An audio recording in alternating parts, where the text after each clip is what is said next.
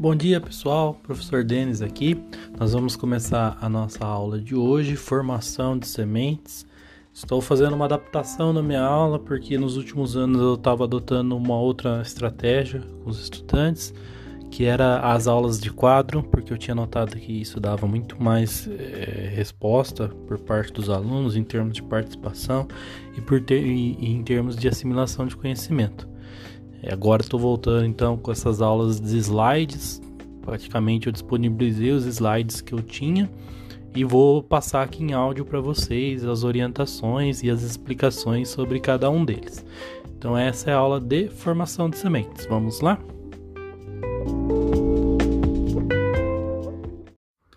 Bom, pessoal, para falar da formação de sementes, é inevitável que a gente fale da parte de florescimento que essa planta vai ter.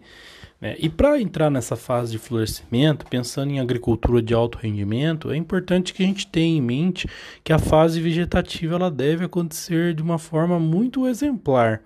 Então, durante essa fase vegetativa, a planta ela tem que ter um bom acúmulo de matéria seca, ela vai ter que ter condições é, edafoclimáticas ótimas para que ela consiga fazer fotossíntese e posteriormente esses fotossimilados serem armazenados em caules, em folhas, para em seguida sustentar todo o florescimento e a carga de frutos e sementes que vão ser produzidos. Tá? E é importante também que vocês saibam que em algumas plantas existe a diferença que a planta cresce vegetativamente, ela para esse crescimento e depois ela entra em florescimento apenas para se dedicar ao florescimento. No entanto, a gente tem plantas que elas vão ter essa concorrência entre a parte vegetativa e a parte reprodutiva, principalmente as plantas perenes, que são as plantas de ciclo mais longo que ao mesmo tempo que ela está florescendo, ela está vegetando. Isso causa, acaba causando uma certa competição é, e um desbalanço na relação fonte-dreno.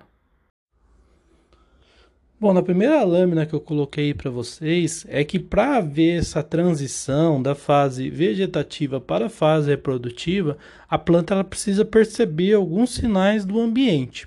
Ah, esses sinais do ambiente eles são principalmente aí quatro, que é o fotoperíodo, é, a temperatura, a idade da planta e a presença de giberelina. Mas aí vocês podem se perguntar: ah, professor, mas e o déficit hídrico? Por que, que ele não está entrando aí nessa figura? É, essa figura ela está nos mostrando o que é necessário para florescer sobre condições ideais, tá? É, o déficit hídrico e também, se a gente pegar as altas temperaturas, eles vão entrar como fator de florescimento, mas é um florescimento forçado no sentido da planta tentar completar o seu ciclo mais rapidamente para que ela cumpra o seu objetivo de vida. Né? Lembre-se que o objetivo de vida da planta é propagação no espaço e no tempo. Toda vez que uma condição ambiental for desfavorável, essa planta ela vai tentar se ela já tiver passado por um período juvenil, é, ela vai tentar rapidamente florescer para produzir os seus descendentes e superar essa adversidade climática e garantir que a sua geração seja continuada ao longo do tempo. Então, como que a planta tem essa percepção do ambiente? Essa percepção ela vai acontecer após a planta superar o que nós chamamos de período juvenil, ou seja, é o período no qual a planta ela não está suscetível a essas sinalizações do ambiente. E quem é responsável por receber essas sinalizações são as folhas, tá? Então, nessa próxima lâmina aí que vocês estão observando, a lâmina 2, né, é um trabalho no qual pegou-se estacas e, e de uma planta e colocou-se folhas de outra planta que recebeu esse estímulo, ou seja, que as folhas dessa planta recebeu estímulo. E observou ali que quando coloca as folhas da planta que recebeu o estímulo numa planta que não recebeu o estímulo, ela floresce. E isso é um indicativo forte de que as folhas são esse receptor do ambiente para o florescimento. No caso da temperatura, nós vamos falar das temperaturas baixas e das temperaturas altas, tá? As temperaturas baixas, elas são estímulos que algumas plantas têm como necessário para o florescimento, enquanto as temperaturas altas, elas vão ser responsáveis por acelerar o ciclo da cultura. Então vejam aí na próxima lâmina que quando nós estamos falando de temperaturas baixas, nós estamos falando de um termo que é chamado de vernalização ou seja, um período de frio que a planta vai ser submetida para que ela então produza os hormônios necessários para o florescimento e venha a fazer essa transição da fase vegetativa para a fase reprodutiva. Já as temperaturas altas, elas vão atuar acelerando o ciclo da planta. E essa aceleração do ciclo, ela é conhecida na parte agrícola como acúmulo de graus dias. Então, como funciona essa vernalização? É, então, eu já expliquei para vocês que as folhas são responsáveis aí por receber esse estímulo né, do, do ambiente para poder fazer a transição da fase vegetativa para a fase reprodutiva. E, e as gemas também, né? Então, tanto as folhas quanto as gemas, elas estão aí é, suscetíveis a receber esses estímulos para fazer essa transição. Então, quando há a exposição desse material a uma baixa temperatura, ocorre um direcionamento de proteínas para as gemas, aonde ocorre a alteração das gemas vegetativas para as gemas reprodutivas. E dessa forma a planta entra em estágio de florescimento. É, pensando em algumas culturas exemplares, a gente pode pegar o centeio, que é uma cultura que ela vai ter uma exigência em frio, para que consiga se ter uma maior uniformidade na sua, no seu florescimento. Se a gente pegar em plantas bienal, que são plantas que têm dois ciclos, dois anos para produzir, né? Nós vamos ter aí a cenoura, nós vamos ter a cebola. E aliás, a cenoura, a cebola é um fato bastante curioso, porque a cebola para a produção de sementes, antigamente, ela era feita apenas na região sul do Brasil, aonde se tinha uma região de clima favorável, né, no Rio Grande do Sul, próximo do Uruguai, próximo da Argentina e regiões de alta altitude. Todavia, quando se começou a, a entender melhor a parte de fisiologia da, da, do florescimento, começou-se a utilizar a técnica de vernalização. Então, hoje no Brasil, nós temos sementes de cebola sendo produzidas lá no Rio Grande do Norte. E essa produção ela só é possível porque num ano se produz os bulbos da cebola. Esses bulbos da cebola são colocados então em câmaras frias para o processo de vernalização, para que no ano seguinte, quando esses bulbos forem transplantados novamente no campo, eles consigam florescer e consigam produzir sementes. Então, na próxima lâmina aí, ela vai mostrar para gente a resposta de um cereal de inverno, né, a vernalização. E vejam que quando, no caso desse cereal, quando a temperatura ela está próxima de zero até 10 graus, essa planta ela tem o maior índice de florescimento. Né? Então, no caso, isso é comprovado que essa planta ela floresceu porque houve essa transição aí das gemas. É, Para vocês que vão estudar trigo ainda, futuramente, vocês vão ver o pessoal falar assim que o trigo gosta de um pouquinho de frio, né? É, e isso é verdadeiro, porque se a gente pega as origens do trigo e se a gente entende um pouco da fisiologia da produção do trigo, vocês vão ver que um pouco de frio ele vai fazer com que os perfilhos também tenham essa transição das gemas vegetativas para as gemas reprodutivas, e isso vai causar uma maior uniformidade na produção das espigas de trigo. Pois bem, pessoal, e aí quando a gente vai falar de alta temperatura, né, é inevitável que nós falamos de graus dias. Não sei se vocês já ouviram falar disso lá em Fisiologia Vegetal ou em alguma reportagem, mas fica aí a dica para vocês levarem isso lá no grupo para estar tá discutindo e debatendo. É, esses graus dias, então, eles vão atuar como uma antena que essa planta vai ter, fazendo a medição da temperatura. E toda planta ela vai ter um número limite ali, que é o que a gente chama de unidades de calor, que é necessário para que ela inicie o florescimento. Bom, como que funciona isso, né? Uma forma bem simples de calcular essas unidades de calor, que são os graus dias, é pegando a temperatura máxima mais a mínima dividindo por 2, ou seja, a temperatura média do dia, menos o que nós chamamos de temperatura basal. E aí cada cultura vai ter uma temperatura basal, que é aquela temperatura aonde a gente reconhece que está tendo o mínimo de atividade metabólica para essa planta, para que ela tenha essa percepção do meio ambiente. Por exemplo, no caso do milho, essa temperatura basal ela é de 10 graus Celsius. Tá? E aí, quando você tem isso numa condição de uma temperatura mínima ser maior do que a temperatura maior, basal e a temperatura máxima ser menor, do que a temperatura é, máxima, é, você vai usar essa fórmula aí. Só que nós sabemos que vai ter casos que a temperatura mínima vai ser menor do que a temperatura basal, e nós vamos ter casos que a temperatura máxima ela é maior do que a temperatura é, superior. Né?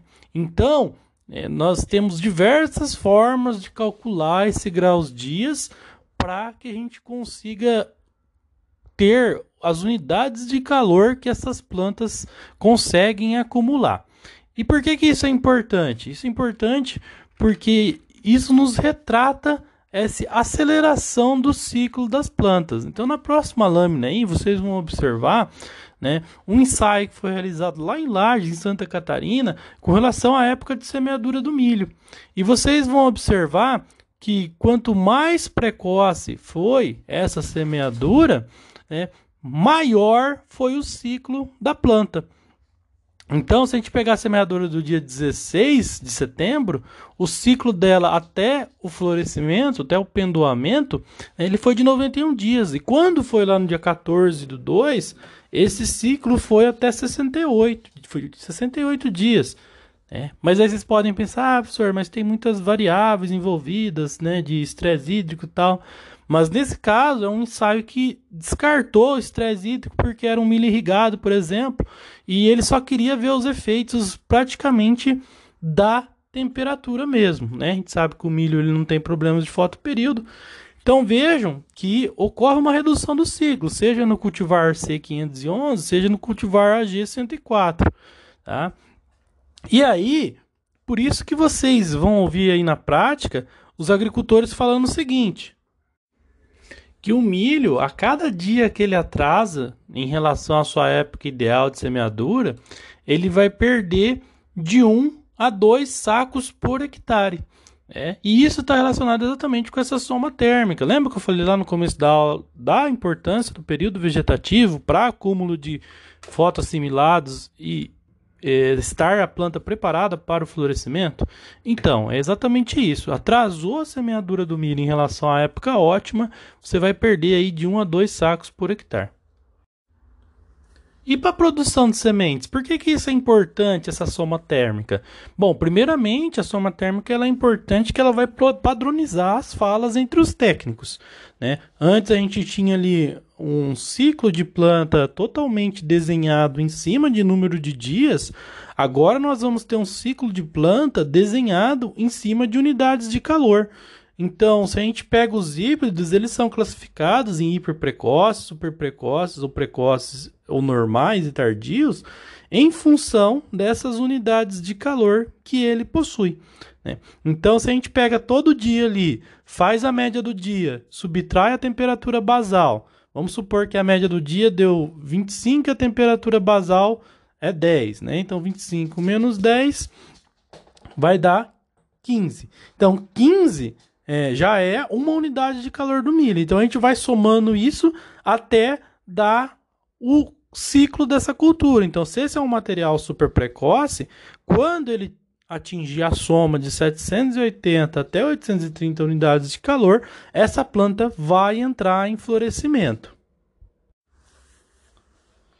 E aí, para a produção de sementes híbridas, isso aí vai ser espetacular, que nós sabemos que os híbridos são produzidos por meio do cruzamento de duas linhagens diferentes.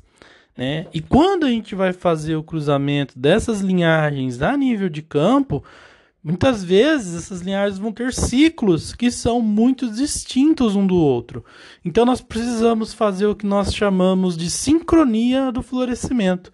E essa sincronia do florescimento, ela vai ser possível por meio da particionação da semeadura da planta de milho.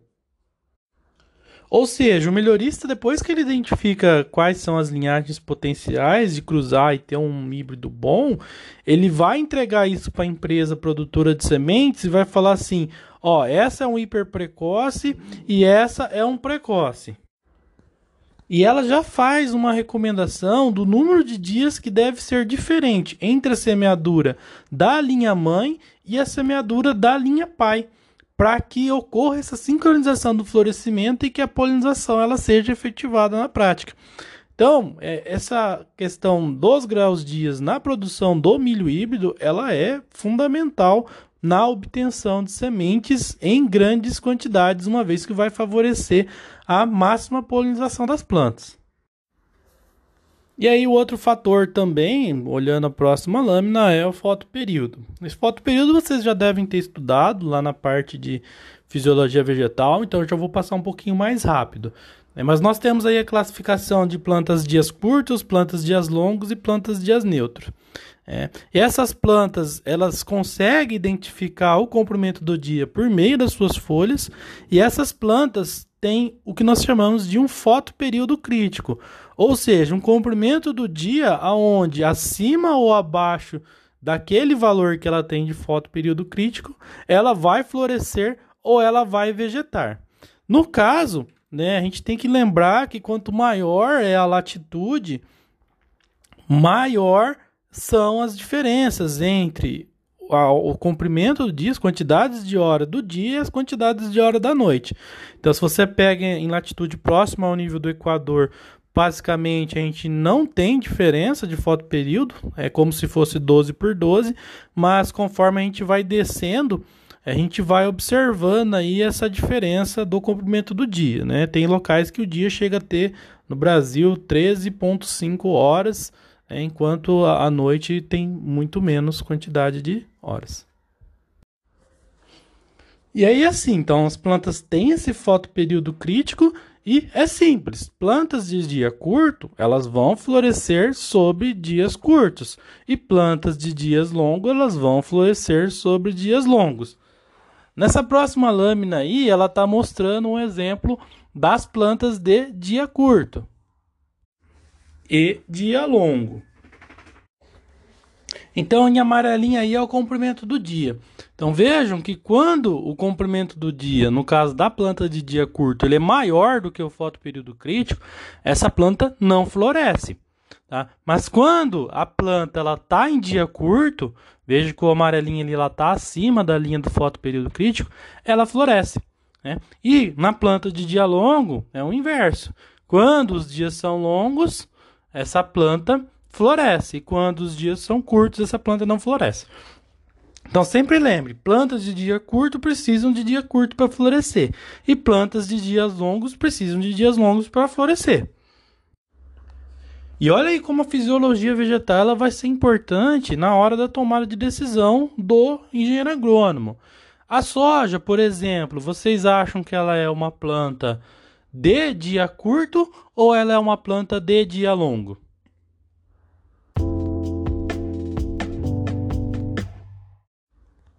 Acertou quem respondeu que a soja é uma planta de dia curto.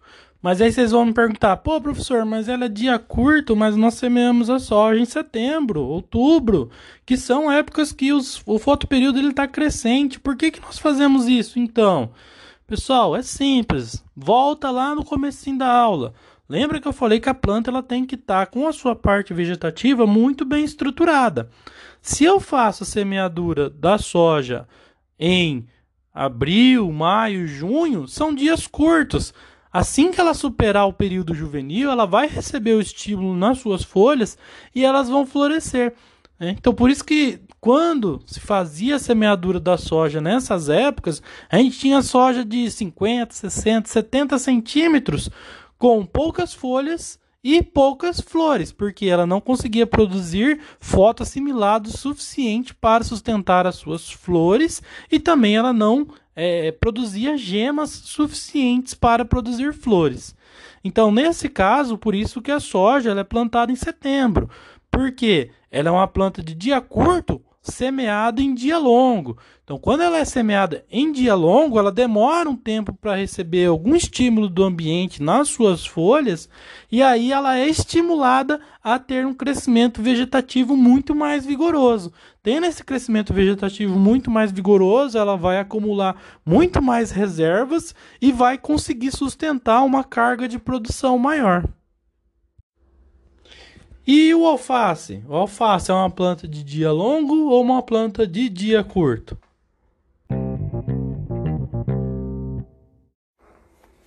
Então, o alface é uma planta de dia longo.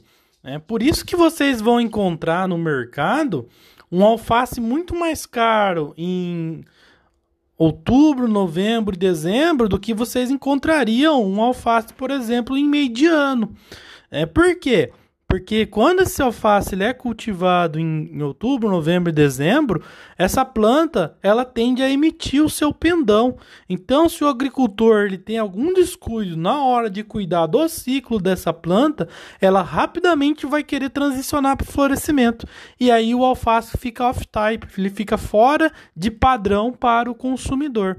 Né? Então, se vocês olharem esse, essa flutuação de preço de mercado, vocês entendem aí se o alface é uma planta de dia longo e dia curto.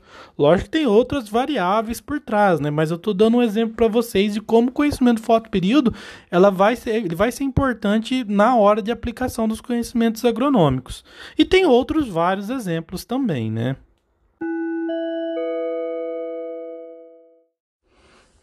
Bom, pessoal, falamos de toda essa parte da transição do, da parte vegetativa para a parte reprodutiva, mas agora vamos entrar nela, né? na flor. O que, que acontece, quais são suas partes e como que essa semente vai ser formada. Então aí na próxima lâmina né, da biologia da flor nós vamos ter uma flor completa, né? uma flor que possui anteras, possui filetes, vai possuir ali o grão de pólen, possui estigma, estilete, ovário, óvulos, pétalas, sépalas, pedúnculo, ou seja, uma flor que tem todas as partes. Nesse caso está sendo mostrado uma flor hermafrodita para vocês, tá? Mas nós temos vários tipos de flores. Essas flores, então, elas são classificadas com completa ou incompleta. Por exemplo, né, se nós temos uma flor que ela não tem pétalas, ela é uma flor já incompleta. Ou se nós temos uma flor que ela não tem os estames, ela também é uma flor incompleta, né? E aí nós também vamos ter em função da flor ser completa ou incompleta, nós vamos ter flores que são hermafroditas e nós vamos ter flores que são unissexuadas. Possivelmente vocês já viram isso lá em botânica, né? Então eu também vou dar uma só uma revisão para vocês, porque é importante na nossa disciplina entender algumas questões dos aspectos de florescimento. Então, quando a flor ela é hermafrodita, é mais tranquilo, né? Todas as partes da flor estão ali, é tanto a parte masculina, que são os estames, quanto os carpelos, eles estão presentes na flor. Então, a polinização ela vai acontecer de um modo bastante simples. Mas nós temos o caso, quando as flores são unissexuadas, nós vamos ter características que são diferentes. Por exemplo, nós vamos ter plantas que são monóicas e nós vamos ter plantas que são dioicas. O que, que são isso? Né? Plantas monóicas, mono, uma, oica, casa. Então, Dentro da mesma casa, dentro da mesma planta, nós vamos ter as flores masculinas e as flores femininas. Como, por exemplo, ocorre no milho. O milho, ele tem o pendão, que são as flores masculinas, e ele tem a espiga, que são as flores femininas. Né? Então, ela, ele não tem flores que são hermafroditas, mas dentro da mesma planta, ele tem a parte masculina e ele tem a parte feminina. Por outro lado, nós vamos ter as dioicas, que di são duas oicas casas, ou seja, né, em duas casas, em duas plantas diferentes, cada uma vai ser de um sexo, tá? Predominante. Então nós vamos ter, por exemplo, as plantas que são chamadas de andróicas, que são as plantas que vão ter apenas flores masculinas. E nós vamos ter as plantas que são chamadas de ginóica, que são as plantas que vão ter apenas as flores femininas. E nós vamos ter também plantas que são andromonóicas e nós vamos ter a plantas que são ginomonóicas. Andromonóicas são aquelas que vão ter a parte masculina e flores hermafroditas e as ginomonóicas vão ter as partes femininas, as flores femininas e também flores hermafroditas. Então eu dei um exemplo para vocês do milho como uma planta monóica, né, mas nós também podemos pensar né, no mamão, que o mamão também ele pode ser uma planta monóica se ele for é, produzir o, a, as flores hermafroditas. Mas no caso do mamão, nós temos o mamão dioico também, que nós temos o mamão macho e o mamão fêmea. Né? Então, nós temos aí essa possibilidade para o mamão. Tá? E no caso de, de, sementes de cucurbitácea, quando nós estamos falando na produção de cucurbitácea, nós vamos ter grande importância as plantas que são ginóicas para pepino, porque essas plantas elas são apenas femininas, apenas possuem flores femininas e essas plantas elas vão entrar dentro de cruzamentos que são importantes para a produção de híbridos de pepino. Então, mas aí essa parte masculina, ela vai ser composta pelos estames, né, que é o conjunto de anteras mais filetes. E dentro desse estame vai estar armazenado o grão de pólen, tá? Como que funciona a formação desse grão de pólen? Então, lá nas células da antera, a gente vai ter uma célula que vai ser chamada de arqueósporo. Essa célula que é chamada de arqueósporo, ela vai se diferenciar no seu núcleo e vai se diferenciar no seu conteúdo celular e vai produzir o que nós chamamos de células mães do grão de pólen, tá? Então vejam que aqui nós estamos falando de uma planta que ela é diploide, 2N, e essa célula mãe do grão de pólen, ela é diploide também. No entanto, essa célula mãe do grão de pólen, ela vai fazer mitose, vai sofrer uma mitose e vai formar quatro células haploides. E essas quatro células haploides vão ser os esporos dessa planta. Então, essas quatro células haploides vão se desenvolver no grão de pólen da planta. Então, lembra lá quando eu expliquei para vocês sobre a produção da melancia sem sementes? Então, vejam que aqui uma planta diploide vai produzir quatro células que são haploides. E no caso lá da melancia sem sementes, por meio da aplicação daquela colchicina, nós vamos ter as plantas produzindo esporos que são diploides também. Porque não há formação dos fusos e não há esse arraste né, dos cromossomos na divisão celular.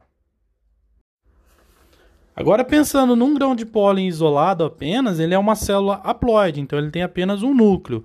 No entanto, o grão de pólen maduro, ele vai fazer mais uma divisão, né, desse núcleo que ele possui para formar o que nós chamamos de núcleo vegetativo e núcleo reprodutivo, tá? Então guarda essa informação que quando a gente for falar da polinização e da fecundação, eu vou voltar nisso. No caso da parte feminina, nós vamos ter ali como sinônimos carpelos, né? Ela vai ser composta pelo ovário, pelo estigma e pelo estilete. E dentro desse ovário pode ter um ou mais óvulos.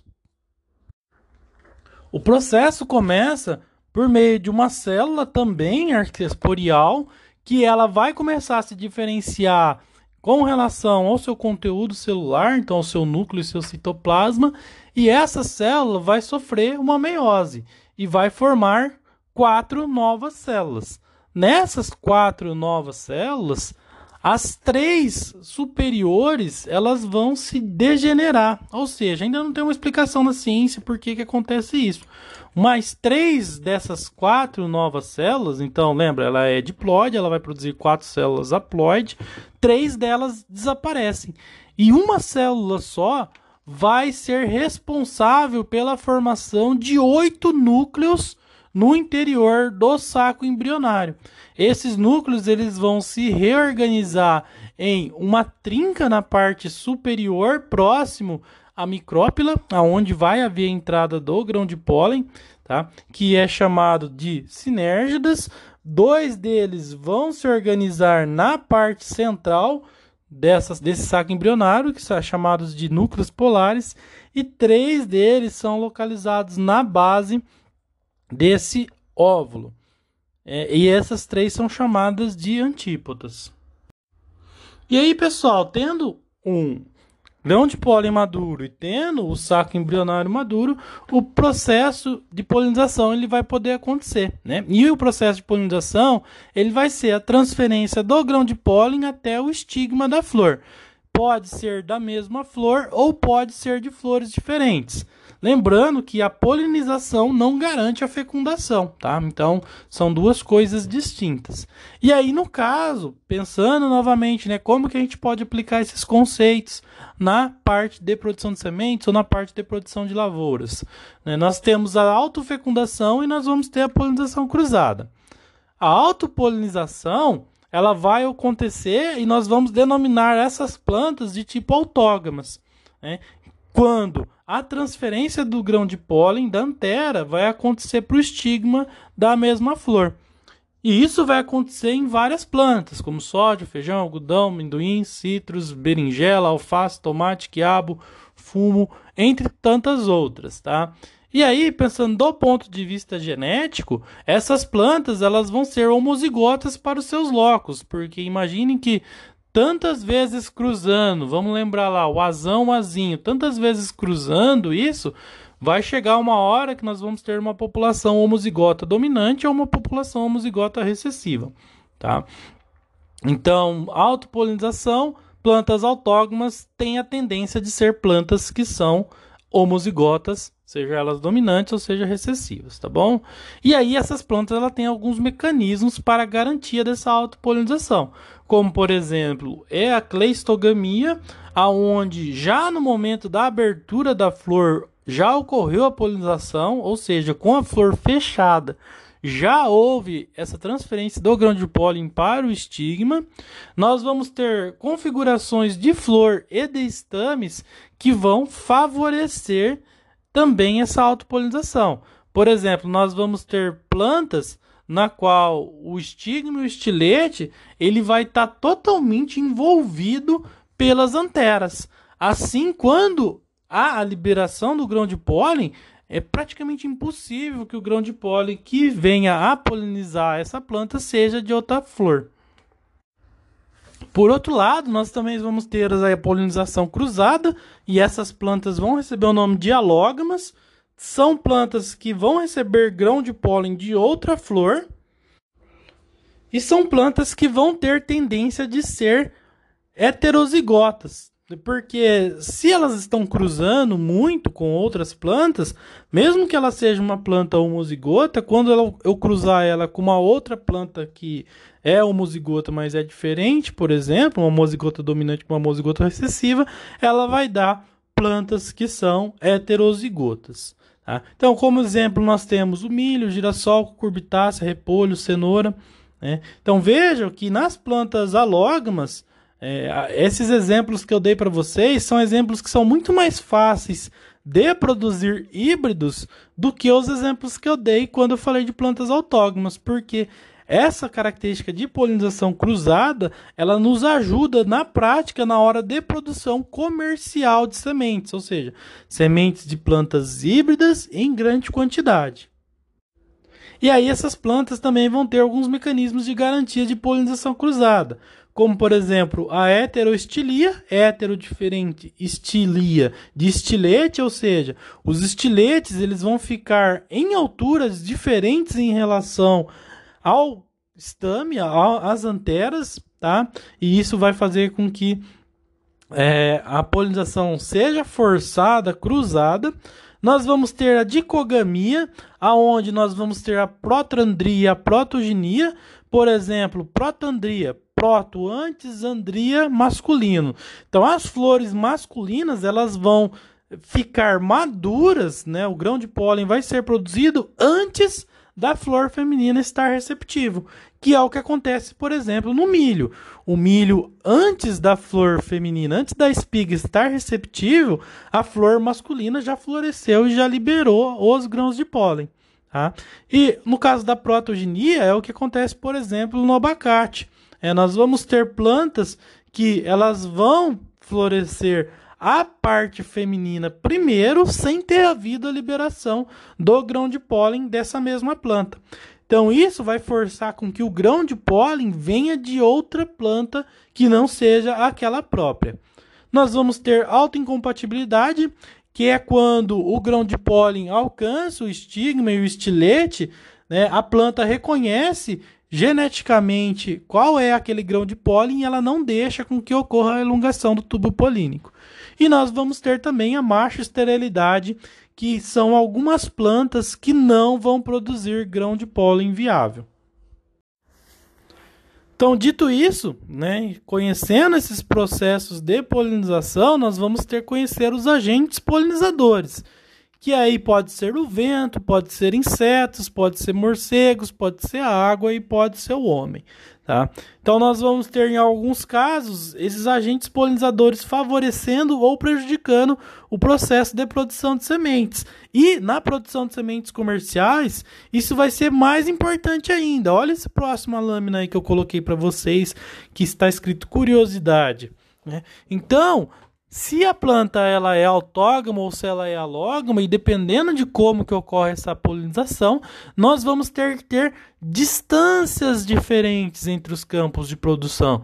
Lembra que vocês me perguntaram também no, durante a semana, né, mas o que, que difere um campo de produção de grão para um campo de produção de sementes? Então aí está uma regra. Né? Para produzir sementes, você deve respeitar o isolamento de acordo com com as características de polinização da planta. Então vamos pegar ali o arroz, por exemplo. Ela é uma planta autógama, tem uma flor hermafrodita.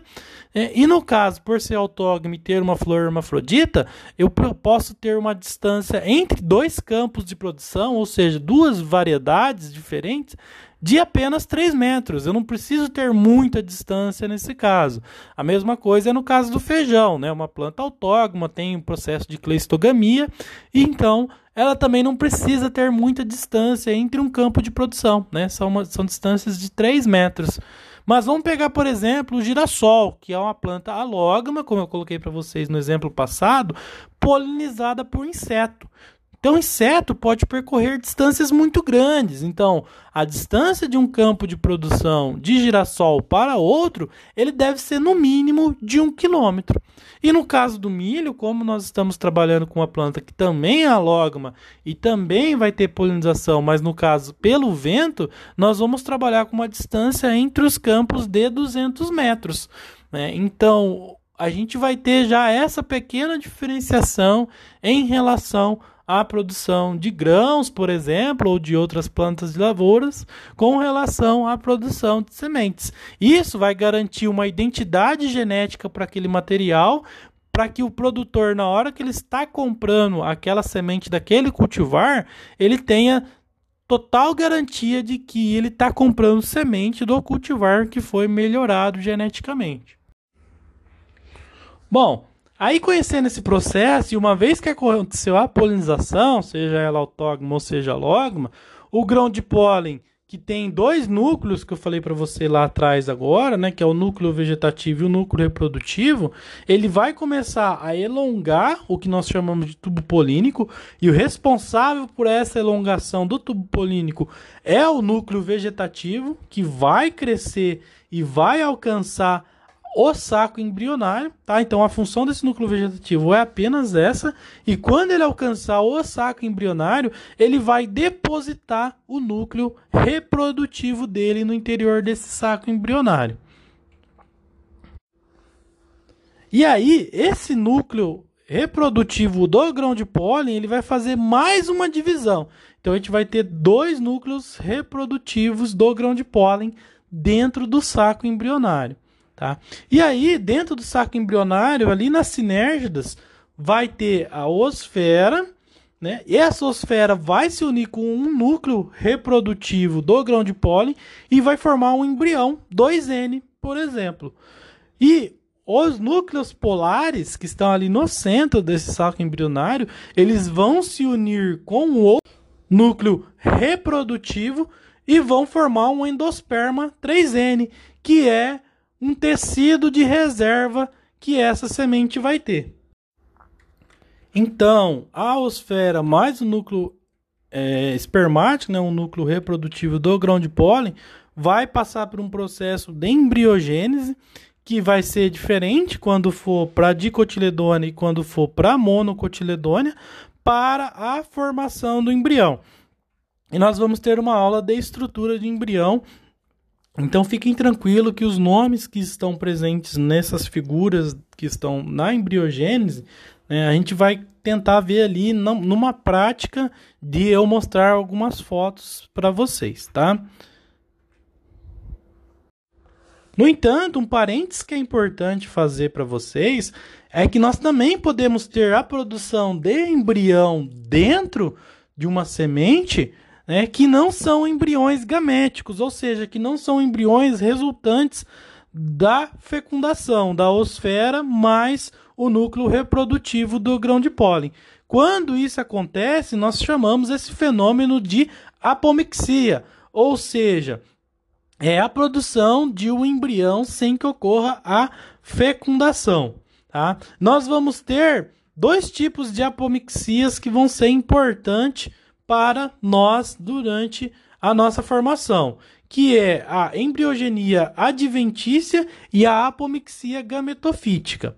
A embriogenia adventícia, ela vai ser feita quando as células que estão ali na parede do óvulo elas se diferenciam em embriões somáticos. Né? E aí, a partir da, disso, é, ocorre a formação de novos embriões. Então, por exemplo, se a gente pegar os citros, se a gente pegar a manga, né, vocês vão ver que de uma semente vai é, emergir várias plântulas.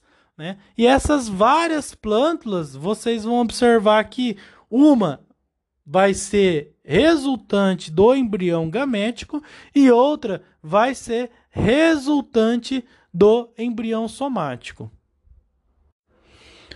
Por outro lado, quando nós estamos falando em apomixia gametofítica, então gametofítica é porque vai vir de um gameta, né? Nós vamos ter o saco embrionário se diferenciando e formando um embrião tá? Então, nesse caso, ele vai ser um embrião similar à planta mãe. É como se fosse um clone, mas é um clone feito por sementes. E nesse caso, nós vamos ter como exemplo os pânicos, as braquiárias e as poas, tá? Que são casos possíveis de acontecer essa apomixia.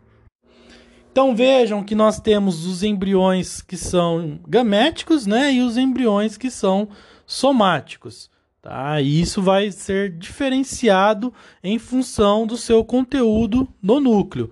Né? Um embrião somático ele vai ser idêntico à planta mãe, assim como o embrião que foi produzido por meio da apomixia gametofítica.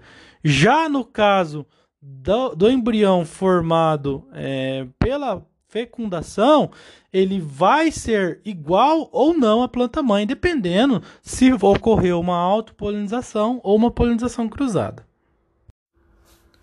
E aí, aqueles núcleos polares mais um, um, núcleo reprodutivo do grão de pólen também vão se unir e vão formar um tecido de reserva que é chamado de endosperma. Tá? E é importante ressaltar para vocês que em algum momento da vida da semente ela vai ter endosperma. Só que esse endosperma ele pode ou não ser persistente nessa semente. Então, por exemplo, numa semente de milho, uma semente de trigo, esse endosperma ele fica persistente até a semente madura. Se a gente pega uma semente de soja, uma semente de feijão, uma semente de algodão, esse endosperma ele é consumido durante o processo de formação do embrião e, consequentemente, na semente madura não tem endosperma. Então vejam que nesses exemplos que eu passei para vocês, soja, feijão e, e soja, feijão e algodão, né, são sementes que não são endospermáticas. Então, pessoal, dependendo aí do, do, do, formação desse endosperma e da persistência dele na semente, ele pode ser classificado de diferentes formas. Então, por exemplo, no caso do milho, que a gente tem um endosperma bem sólido, ele é chamado de endosperma celular. No caso do tomate, por exemplo, né, ele tem um endosperma um pouco mais aquoso ali dentro, ele é chamado de endosperma nuclear. E no caso, por exemplo, do, do coco, né, nós vamos ter os dois. A água de coco ela é um endosperma nucelar e a parte comestível do coco ela é um endosperma celular. E nesse caso nós falamos que essa planta ela tem um endosperma elobial, aonde ela tem os dois, ela tem o endosperma celular e o endosperma nuclear. Outra parte que pode persistir na semente é o que a gente chama de perisperma, que ele é um resíduo do tecido materno que também acumula algumas reservas para o desenvolvimento desse embrião e dessa semente. Tá? Então esse perisperma ele vai ser frequente, por exemplo, em sementes de beterraba, mas também nós vamos ter no café uma estrutura que vai recobrir o é, a semente, que também é uma estrutura de perisperma, ou seja, um tecido nuclear de origem materna. Por fim, nós vamos ter os tegumentos, né, que vão fazer parte dessa semente, e eles são tecidos maternos, né? São então restos de tecidos maternos que estavam envolvendo o saco embrionário, e nós vamos ter dois tecidos que são importantes, que é a primina, que vai formar a parte é, mais externa da semente, né, da, da, do tegumento da semente, que vai ser denominado de testa, e nós vamos ter a secundina, que vai formar a parte mais interna do tegumento da semente, que vai ser chamado de tegma. Tá? E por fim, para a gente finalizar essa aula, né, uma, uma curiosidade aí para vocês é que é, existem plantas que elas já expressam é, geneticamente as suas características no momento da fecundação.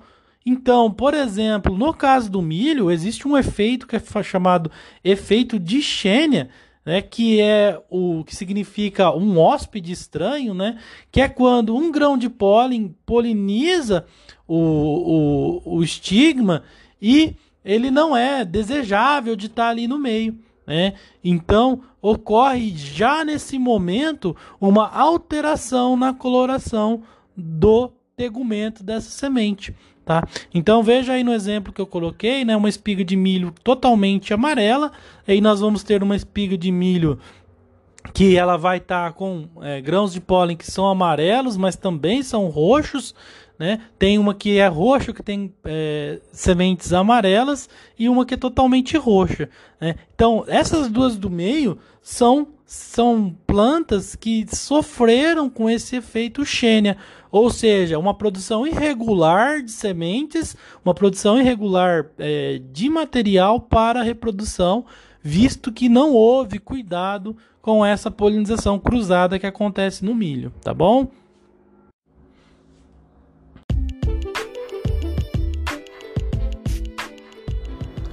Pois bem, pessoal, assim nós encerramos essa aula.